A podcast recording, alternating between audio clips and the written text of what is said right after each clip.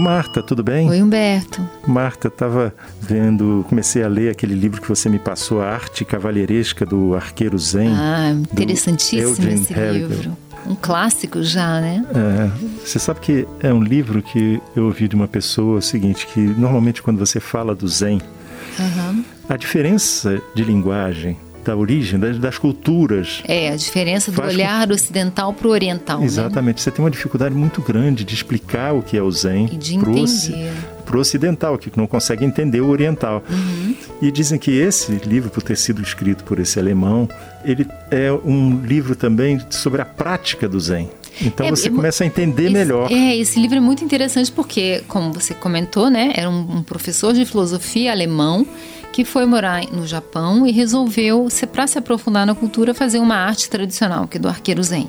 E a maneira de ensinar, o objetivo dessa arte é completamente alheio à nossa visão ocidental. Ele até fala assim que ele acha como ele eh, tinha prática de fuzil, né, que ele tinha feito nas Forças Armadas, né? Ele achava que isso ia ajudar e, e não ajudava em nada, porque não tinha nada a ver com isso, né? Porque era então, um outro jeito de entender o processo, né? De, o a própria aprendiz- aprendizagem. É, né? a aprendizagem é diferente. É uma, é uma visão diferente do objetivo que você tem. Sim. Né? Normalmente a gente pensa como ocidental assim: sou eu contra o alvo. É, eu vencendo o alvo. É eu né? vencendo o alvo. E ele mostra o contrário, que é você em conjunto com os elementos, inclusive com o alvo. É, você e o alvo, quando você e o alvo se unem, você não erra o alvo, né? E ele até relata, né, que o professor dele, esse japonês, no escuro, com o alvo bem distante, ele pá, acertava, né? Ele não perdia o tiro, né? Não, o impressionante é que ele levou quatro anos para concluir esse aprendizado, né? Mas você percebe, Humberto, que nesse aprendizado, quando você lê o livro, envolve muito assim uma espécie de se libertar de um ego, né? É verdade. De um É verdade. controle, de um ego. E esse é um aprendizado muito difícil, né? Que, que tem a ver com a filosofia oriental. A gente ir além dessa ideia de eu, eu controlo, eu faço, eu, eu, né, eu quero. Quando você se desapega dessa ideia e você se integra a um processo completo, né? Que não tem separação entre você e o alvo, você e o outro, aí você acerta. Não, eu comparei essa história a um, um- atleta olímpico. Ele leva quatro anos para chegar a um resultado que ele espera que seja uma medalha, né? Aham. E aí, no final desse processo, o mestre diz: agora você entendeu. Aí ele diz assim: Poxa, mas o senhor não vai me elogiar? Não vai me dar os parabéns? É, não vai encher minha bola?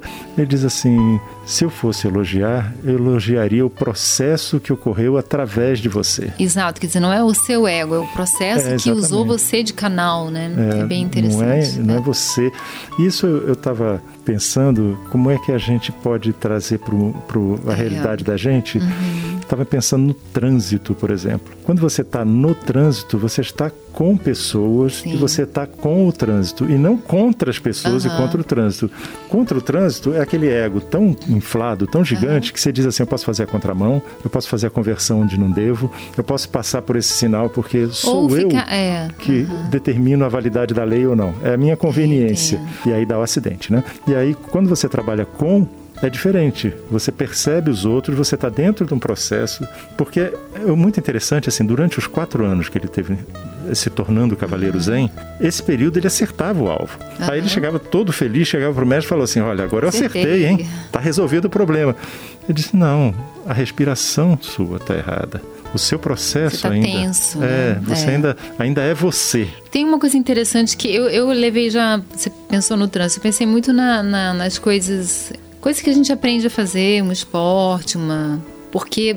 E na vida também, né? A gente só usar a atenção necessária e não além do necessário. Então, tem uma parte do livro que ele fala de pegar no arco e soltar, e ele fazia, falando, mas seu braço está tenso, seu braço tem que estar relaxado, a força é só na mão. Aham. E como a gente às vezes gasta energia além do necessário com tudo, né? Você não erra quando você usa só o necessário. Não além do necessário. Você não tensiona o processo, né? É, mas Isso isso é é, bem interessante. mas isso é resultado também desse ego que domina tudo, né? É, que, que, é, é- que quer controlar, né? Essa ideia de controlar. Tem um, um outro livro que é sobre o Zen Budismo, que é Zen e Psicanálise, que o autor da- daquele Suzuki, Suzuki e Eric Fromm, que escreveram. E ele comenta de um. Ele traz dois poemas. Um de um poeta ocidental inglês e outro de um, de um haikai japonês, né? E os dois têm o mesmo tema, que é o encontro com uma flor, uhum. num lugar inesperado.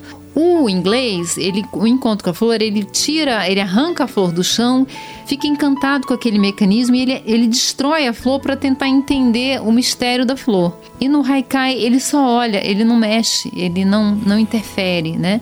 Essa visão de dominação, de ter que ter, de possuir, de controlar, é muito é, e você sabe, uma coisa que também me, me achei muito interessante foi o mestre falar para ele que era importante você limpar o, o pensamento para estar 100% presente Sim. naquilo. Porque... Ou seja, não é você. E sabe aquela ideia do flow? Uhum. Que é, é quando você tem um alto nível de performance, que você se perde naquilo, você se engaja tanto que você está inteiro com o processo. Uhum. Me lembra muito essa questão do flow também, né? Quando, é como você uma vez comentou comigo, que a Ayrton Senna dizia que ele uma vez foi fazer é. um circuito, que ele falou circuito e eu sou a mesma coisa, não é, tem mais um circuito de Mônaco, que ele disse Isso. que teve um momento em que ele, ele já não sabia o que era ele, que era o circuito. Isso, essa ele união, integrado, é, não tem mais ego. Ele fez uma eu, corrida perfeita. Isso, exatamente. A gente está no é, é, um, é uma coisa que está acontecendo, um movimento que está acontecendo, mas não tem mais eu. Eu estou dissolvido no, no processo. Eu acho que é muito sobre isso, né? É verdade. E vou te falar, o ego é a coisa que traz sofrimento, sabia? É Essa mesmo? ideia de eu, ela é muito opressora. Especialmente o eu contra os outros, né? É, é não, mas às vezes o eu é contra eu mesmo, às vezes é, é, é. é, essa tensa, porque o eu é uma conchinha muito pequena, né? A gente uhum. quer expandir. O eu é sempre apertadinho, claustrofóbico, né? Então, a gente abrir esses espaços para largar um pouco o nosso, nosso eu é sempre um, um momento de alívio, né? De, de, conexão com algo maior. É verdade. Isso aí, aí Humberto. Vamos lá, falou em claustrofobia, vamos sair desse elevador. Isso, beijo, tchau. Tchau. Você ouviu Conversa de Elevador com Humberto Martins e a psicóloga Marta Vieira.